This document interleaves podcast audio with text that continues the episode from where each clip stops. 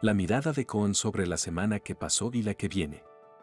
Escrito por el equipo de estrategia de Cohen Aliados Financieros. Martes 26 de diciembre de 2023. Los mercados de Estados Unidos continuaron en alza. Los buenos datos económicos publicados la última semana siguieron mostrando un escenario ideal, con un crecimiento sólido y con la inflación bajando más rápido.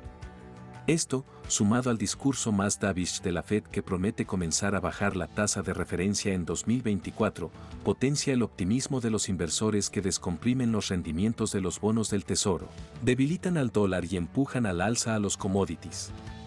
En este contexto, los mercados continuaron al alza y extendieron el rally iniciado ocho semanas atrás con la particularidad de que ya no se concentra en las siete magníficas sino que es generalizado en todos los sectores, e incluye también a la renta fija que tomó envión en la última parte del año.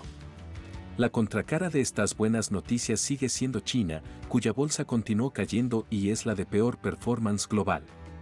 Con una agenda liviana en cuanto a publicaciones, arranca la última semana de 2023, un año en el que los activos financieros superaron todas las expectativas con notables ganancias en acciones y con los bonos iniciando una recuperación luego de casi tres años a la baja.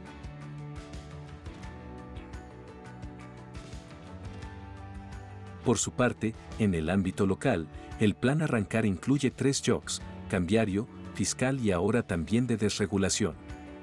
El nuevo gobierno de Milley quiere aprovechar la herencia que le dejó el gobierno anterior para apurar todas las reformas al principio del mandato, de manera de sacar provecho de la luna de miel de la sociedad con el nuevo gobierno y amortiguar el descontento, culpando a los desequilibrios acumulados en las últimas décadas.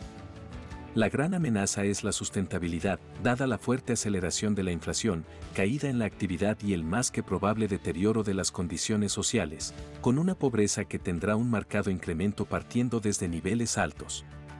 La otra pata es el Congreso, que puede obstaculizar e incluso detener el ambicioso plan que propone Milley con un mega decreto.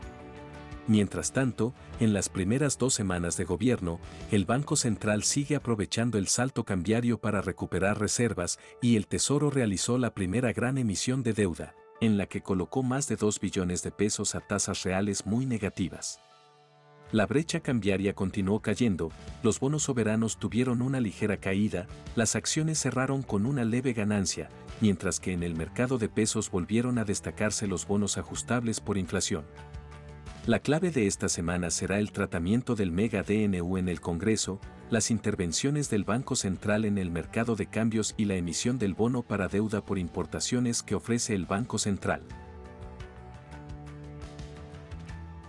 El presente informe es publicado por CONSA. Su objetivo es brindar información general y no constituye, de ningún modo, oferta, invitación o recomendación de inversión alguna, ni oferta pública. CONSA no asume responsabilidad alguna, explícita o implícita, en cuanto a la veracidad o suficiencia de su contenido. Todas las opiniones o estimaciones vertidas están sujetas a las variaciones intrínsecas y extrínsecas de los mercados.